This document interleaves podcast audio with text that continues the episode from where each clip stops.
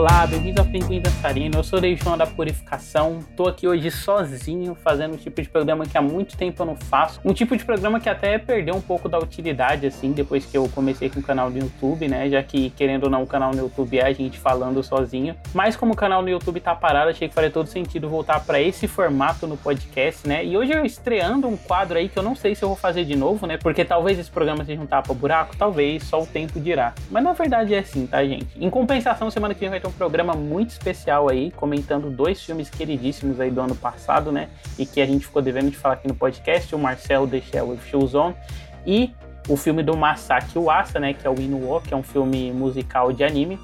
Mas enquanto esse programa, né, trabalhado e caprichoso não sai, eu queria aproveitar e fazer um programa de dicas, né? A gente está na temporada de Oscar aí, a gente está tendo cada vez mais grandes estreias aí no Brasil. Eu nem digo grandes estreias no sentido de que são é, filmes muito populares ou filmes que fizeram muito dinheiro, mas grandes estreias no sentido de grandes filmes mesmo, né? A gente viu aí, vocês ouviram o nosso programa sobre Gato de Bota, ele chegou assim nesse começo de ano, e parece que com ele ele trouxe toda a enxurrada aí de filmes de premiação, né?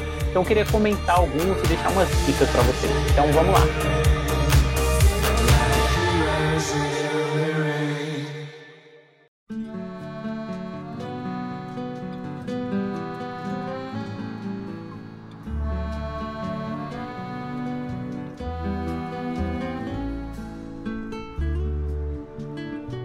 Então eu vou começar falando de filmes que estão nos cinemas, né? Não necessariamente estreando, porque eu vou começar falando de Megan, e Megan não foi uma estreia, né? Ele já tá no cinema faz umas semanas, mas depois de Megan eu vou puxar já para uns filmes que eles estarão estreando agora em fevereiro, então sua chance de poder ver sem correria nem nada. E por que começar falando de Megan primeiro, né? Eu fiquei devendo fazer um conteúdo sobre Megan, né? Fui na cabine, bem divertida a cabine. Eu ia deixar para quando eu revesse o filme, né, para escrever sobre, mas eu acho que eu não vou rever ele, né? Acho que passou do tempo também, mas eu não queria deixar ele passar despercebido porque, porque ele vem de uma tradição de filmes que eu gosto muito, né? E sempre defendo, que é o terrir, né? Essa comédia com terror. Ainda que o Megan seja um pouquinho mais sanitizado, né? Do que qualquer outro filme terrir que você vai encontrar por aí. Até por ser um filme grande, assim, e um filme da Warner Bros, né? Ele, querendo ou não, ele tá o tempo todo inserido nessa estética mais clean. E você consegue sentir claramente, assim, o quanto o filme é pausado, né? Pra ter alguma sequência que é um pouquinho mais cartunesca, sem que isso te distraia dele ser um filme um pouquinho mais sério.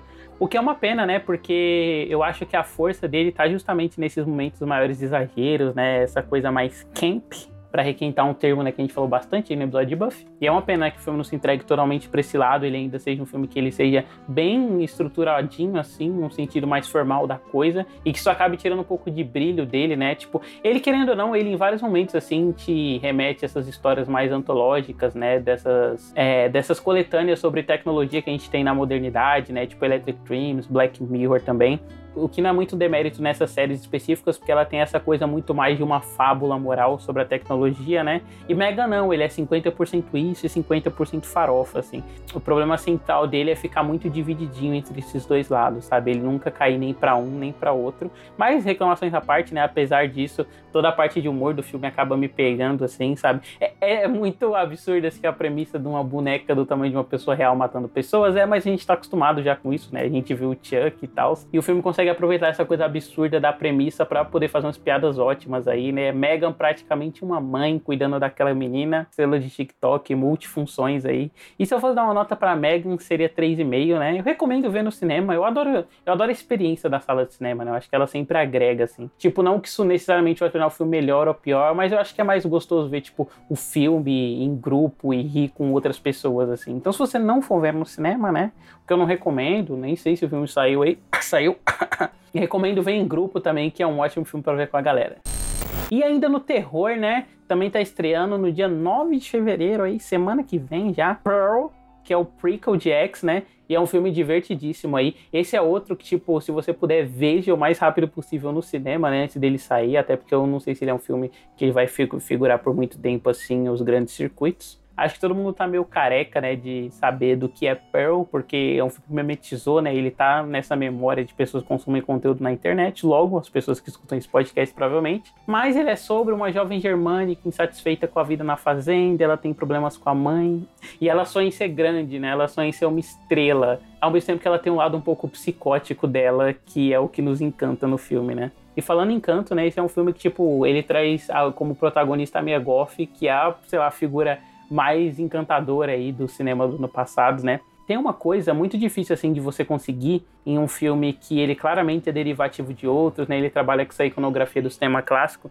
que é você conseguir parecer genuíno, mesmo você lidando com o imaginário já popular estabelecido, né? E eu acho que o mérito de Pearl, querendo ou não, é muito esse, né? Ele abraça assim a Mia Goff e entrega para ela e ela consegue entregar tudo o que o filme precisa, assim, ela é doce em vários momentos, ela consegue partir para agressividade, até os momentos mais psicóticos, né, e de quebra de psicológico da personagem, assim, é fantástico o trabalho dela, né, ela tem um monólogo no final, ela tem um monólogo no final que ela tem que fazer uma transição de emoções, assim, que é de encher os olhos, é um negócio ótimo, se eu fosse dar uma nota para ele, seria quatro estrelas aí, claramente uma escalinha aí, né? Porque começamos com 3,5 com Megan e agora 4 com Pearl. Será que vem aí uma dica de um filme 4,5 para ver no cinema?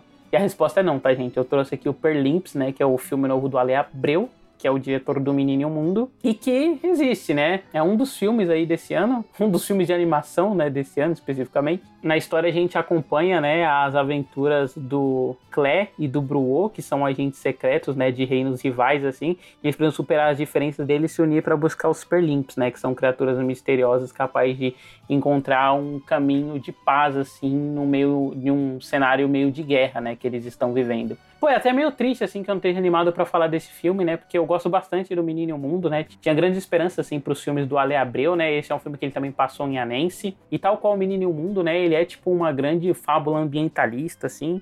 Ele tem esse teor forte alegórico. Eu acho que o forte do Perlimps é justamente essa construção visual de mundo, né? Em prol dessa alegoria que ele tá trabalhando, né? Ele é um filme que ele parte muito da vida na selva, né? E ele usa, né, de cores e de formas para criar não só uma vida própria para a floresta, mas uma vida própria para cada ambiente. A cena apesar de só né, em que o filme se passa, ele é tão rico de cores e texturas que qualquer parte diferente da floresta acaba soando um mundo próprio, assim, que é encantador. Só que ao mesmo tempo, né, apesar da gente ter essa variedade grande de cenários, né, e texturas que eu comentei, o filme ele vai ficando cansativo, assim, conforme ele vai passando, né, porque é um pouquinho inchado, assim, como ele trabalha a trama, né, ele é cheio de mini arcos dentro de cada ambiente, o que poderia não ser um problema, né, mas eu acho que esses mini arcos eles focam muito numa ação que é de interação do personagem personagem com o ambiente e a gente nunca enxerga como essa ação impacta emocionalmente os personagens, sabe? Então, tipo, os personagens sempre têm o que fazer, mas esse ter o que fazer, apesar de gerar uma mini ação, né, dentro, do, dentro dos ambientes fechados, nunca é muito expressivo em termos emocionais, assim. Fora que ele tá tão interessado, né, nessa questão alegórica, assim,